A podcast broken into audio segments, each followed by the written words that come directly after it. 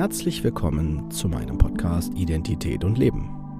Der Fachpodcast von und mit Kurt Neubersch.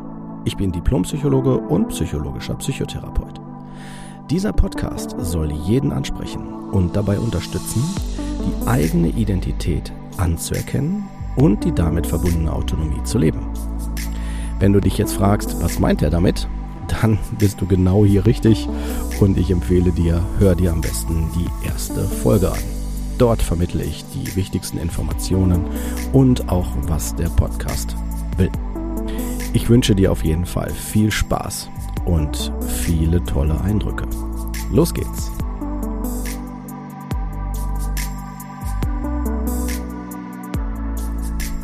Herzlich willkommen zu einer neuen Folge von Identität und Leben. Folge 42, die Dynamik der Identitätsanteile. Der Podcast heißt Identität und Leben. Die Identitätsanteile sind für mich eine ganz, ganz klare Tatsache. Wenn ihr jetzt euch fragt, was meint der Chord damit, würde ich euch empfehlen, hört euch gerne auch sonst ähm, die Folgen über Identität an, die äh, ihr am Anfang des Podcastes finden könnt.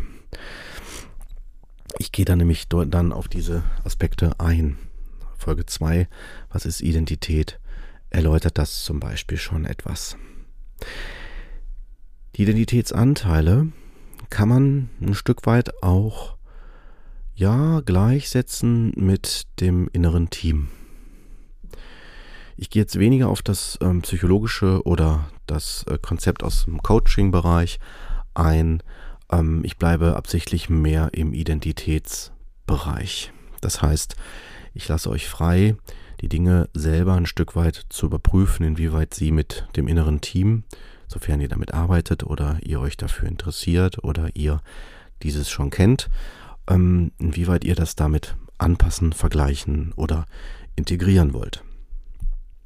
Ähm, das innere Team gebe ich gerne in Therapien äh, über die Identitätsanteile weiter, indem ich deutlich mache, stellen Sie sich vor, Sie sind ein, wie so eine Firma. Das heißt, ähm, Sie haben eine Firma mit mehreren Mitarbeitern und diese Mitarbeiter gehören halt zusammen. Also sie sind, sie arbeiten alle zusammen. Es gibt unterschiedliche Hierarchien, je nachdem, wie die Firma aufgebaut ist. Mir geht es jetzt weniger um eine Firmenstruktur, mehr darum, sich klar zu machen, okay, es gibt ein gemeinsames Ziel. Das Ziel wäre jetzt auf uns übertragen das Leben, also lebendig sein, sich zu verwirklichen, äh, sein, sein eigenes Leben zu leben. Und wenn wir das Beispiel mit der Firma nehmen, wäre das halt das Ziel, halt irgendwas zu produzieren oder irgendwas zu bearbeiten. Und jeder dieser Mitarbeiter hat auch eine Daseinsberechtigung. Ist übrigens auch eine Folge, die ich euch ans Herz legen wollen würde, wenn ihr die, diese noch nicht kennt. Weil die auch einen großen Einfluss nimmt auf das, was ich euch jetzt gleich ähm, erläutere. Dann, ähm, wenn wir das jetzt so als Tatsache so hinnehmen, okay, Jetzt komme ich zu dem großen Problembereich, den ich zumindest im Therapiesetting immer wieder erlebe. Wenn nämlich die Betroffenen dann sagen, boah, diesen Teil in mir finde ich so schlimm, so blöd, den möchte ich gern loswerden. Und wie kann ich das? Wie kann ich diesen Teil von mir loswerden? Und anhand der, der, des, der, der Firma, also wenn man sich das vorstellt wie ein Unternehmen, eine Firma, wäre das so, wir bleiben bei einem plakativen Beispiel. Wir machen jetzt keine realistische Firma, sondern ein Plakativbeispiel. Bei einer Firma müssen Sie davon ausgehen, wenn wir jetzt ein Beispiel, also das als Beispiel nehmen, dass jeder, der dort arbeitet, eine bestimmte Aufgabe hat und diese Aufgabe notwendig ist, um die, das Ziel zu erreichen. Und Sie können die einzelnen Mitarbeiter nicht entfernen. Es kann natürlich krisenbedingt auch mal dazu führen, dass vielleicht eine Abteilung, zum Beispiel wenn jemand im Urlaub ist oder so, ja, also gerade nicht verfügbar ist oder so, dass jemand anders einspringt oder dass bestimmte Arbeiten nicht erledigt werden und dadurch halt das zum einem zeitlichen Stock kommt, also auf so ein Aufstocken. Das bedeutet also so einem Rückstau. Man muss das dann halt nachbearbeiten und die Phasen sind vielleicht dann stressiger. Aber jemand zu feuern ist nicht die Lösung. Es geht nicht bei diesem plakativen Beispiel. Und das ist genauso auch bei unseren Identitätsanteilen. Wenn ich einen Identitätsanteil loswerden will, entscheide ich mich für die Selbstvernichtung. Entscheide ich mich dafür, einen Teil von mir zu ent entfernen zu wollen. Und das ist wie, als wenn ich mich selbst verleugne, mich selbst nicht annehmen kann. Wenn ihr euch jetzt fragt, hä, wie darf ich das denn verstehen? Weil, wie soll ich denn bitte den Teil in mir, der mich zerstören will, denn annehmen? Äh, bin ich voll bei euch. Wenn ihr sagt, dieser Teil ist noch nicht in der Lage, dann wäre das so, dass dieser Teil im Moment vielleicht gar nicht weiß, wie die Aufgabe in der Firma, um wieder zu dem Beispiel zu kommen, in der Firma äh, abläuft. Also was zu tun ist. Und was macht man dann? Was machen Firmen, um die Effizienz zu erhöhen? Und lösungsorientiert, konstruktiv. Äh, nicht den Druck erhöhen. Bei den Druck erhöhen führt in der Regel dazu, dass kurzfristig ähm, die Dinge sich verbessern, aber nicht mittel- bis langfristig. Deswegen äh, ist es wichtig, sich klarzumachen, wir sind ein Team, also in der Firma. Und das sind wir auch von den Identitätsanteilen. Ein Anteil ersetzt nicht das andere. Das geht nicht. Ein Anteil kann auch nur bedingt den anderen Teil ersetzen.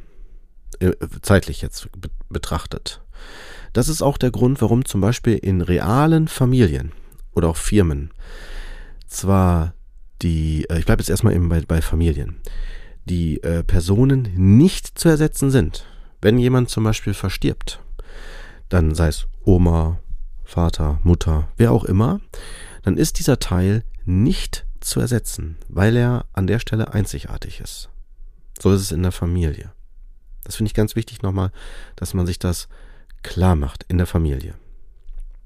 Und das ist auch nicht das Ziel diesen Teil zu ersetzen. Das Ziel ist, dass man seinen Teil, je nachdem, wer man, welchen Teil man einnimmt in der Familie, dass man diesen wahrnimmt und entsprechend auch lebt.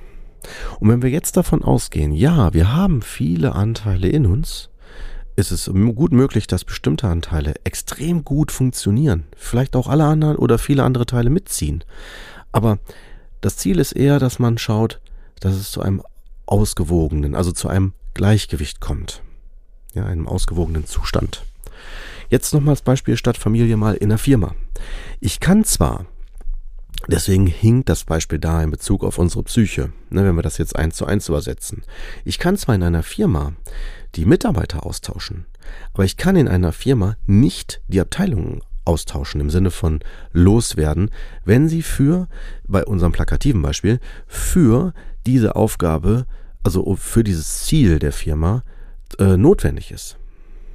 Das ist mir wichtig, dass ihr das, das so für euch mitnehmt, weil das ist letztendlich der, also die Bereiche, wenn man so will, ja, wir gehen bei der Firma von dem Beispiel aus, dass jetzt, sagen wir mal, die verschiedenen Bereiche der Firma jeweils einen Identität äh, Identitätsanteil darstellen. Dann ist dieser Bereich nicht auszutauschen. Ja, deswegen, da ist der Vergleich. Und jetzt wieder zurück zu den Identitätsanteilen. Wenn ich jetzt zum Beispiel merke, okay, der Teil, der mich ja zerstören will, oder der immer die Kontrolle über mich haben will, der mich immer zwingt, die Dinge zu tun oder mich selbst abzulehnen, okay, der ist dann sehr dominant. Aber es wird einen Grund geben, warum der das ist. Es wird einen Grund geben, warum in einer Firma eine Abteilung entsprechend sich so oder so oder so verhält. Deswegen brauchen wir in Firmen zum Beispiel immer wieder diesen Austausch, wie so ein Team. Ne, man kommt zusammen und man spricht miteinander. Und Wer in einer Firma schon mal gearbeitet hat, der weiß jetzt, was ich meine. Für alle anderen erläutere ich das. Wenn man in einem Team zusammensitzt, das kenne ich auch aus meiner supervisorischen Tätigkeit, gibt es immer Personen, die relativ einen hohen Redeanteil haben. Und es gibt welche, die wahrscheinlich nichts sagen oder sich fügen oder ne, wie auch immer, also quasi ihre jeweiligen Rollen bedienen. Und hier ist im Grunde erstmal wichtig, was ist die Fragestellung? Wir haben die Fragestellung bei den Identitätsanteilen, wie können die Anteile integriert werden und akzeptiert werden. Wenn der Teil, wenn es einen Teil gibt, der uns zerstört, dann habe ich das Problem, dass dieser Teil sich als sehr dominant darstellt oder sehr wie eine Blockade sich verhält und entsprechend so wie so ein Ausnahmezustand der Meinung ist, ich entscheide alles, ich mache das jetzt alles und damit sich über die anderen stellt. Bedeutet also, wir müssten dann im Vergleich zu der Firma und dem Team, müssten wir dann halt innerhalb des Teams dafür sorgen, dass nicht nur die Teile gehört werden, die jetzt sich immer zurücknehmen, sondern auch der Teil, der sich die ganze Zeit dominant als Kontroll Kontrolle kon oder Kontrollinstanz oder als destruktiven Anteil, dass dieser auch angehört wird. Wer übrigens diese relativ kognitiv, also sehr vorstellungslastige und äh, sehr denklastige Variante nicht so äh, gut nachvollziehen kann, weil vielleicht dieses, diese Identitätsproblematik auf einer Gefühlsebene ist, also rein Gefühlsebene. Da kann man dann auch mit anderen äh, Metaphern arbeiten oder Beispielen. Zum Beispiel nutze ich da gerne immer das mit dem Kindergarten. Warum? Weil, und auch beschreibend hier gemeint, weil in einem Kindergarten sind viele Kinder und die Kinder repräsentieren verschiedene Gefühlsanteile. So, jetzt bei diesem, wenn ich jetzt wieder plakativ damit arbeite, wenn ich jetzt so ein plakatives Beispiel äh, inszeniere. Und jeder Gefühlsanteil hat eine Daseinsberechtigung. Er ist da. Wenn jetzt ein Kind zum Beispiel extrem auffällig ist, also auffällig im Sinne von aus der Masse raussticht und das auch noch negativ, weil es vielleicht immer stört, andere ärgert, schlägt, was auch immer, könnte man ja erst einmal denken, das Kind muss hier raus, das stört alle anderen.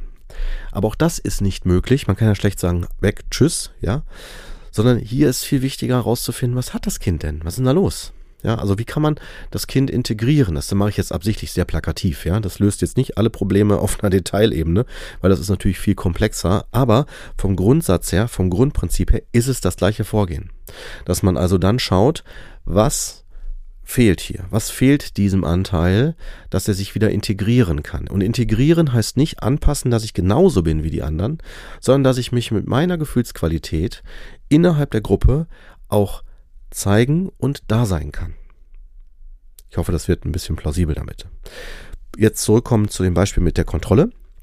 Bei der Kontrolle, also wenn ich das Gefühl habe, ich muss immer alles kontrollieren oder ich erlaube mir etwas nicht und so weiter, wäre hier die Frage, warum tut dieser Anteil das? Warum denkt dieser Teil, dass er das machen muss? Und dafür gibt es eine Erklärung, dafür gibt es eine Geschichte. Und das wäre wie bei so einem Team, dass man dann in einer Supervision sich diesen Teil auch anhört und dann schaut, wie kann man dafür sorgen, dass sich das verändert. Das heißt, dass dieser Teil sich wieder integrieren kann in das gesamte Identitätsgeflecht, diesen verschiedenen Identitätsanteilen, weil jeder hat seine Daseinsberechtigung sonst wäre dieser Teil nicht da. Und es geht darum, dass diese in einer Dynamik, in einem dynamischen Miteinander interagieren. Ich hoffe, damit wird das so ein bisschen klar, wie das mit den Identitätsanteilen und der Dynamik sich verhält.